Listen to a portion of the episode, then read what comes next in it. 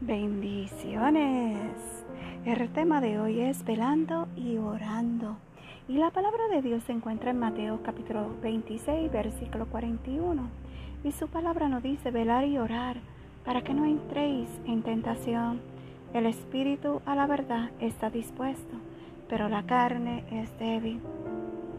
Yo te exhorto, ¿verdad? Que no descuide tu vida de oración, porque es la manera en que estarás fortalecido y fortalecida para vencer en medio de la tentación.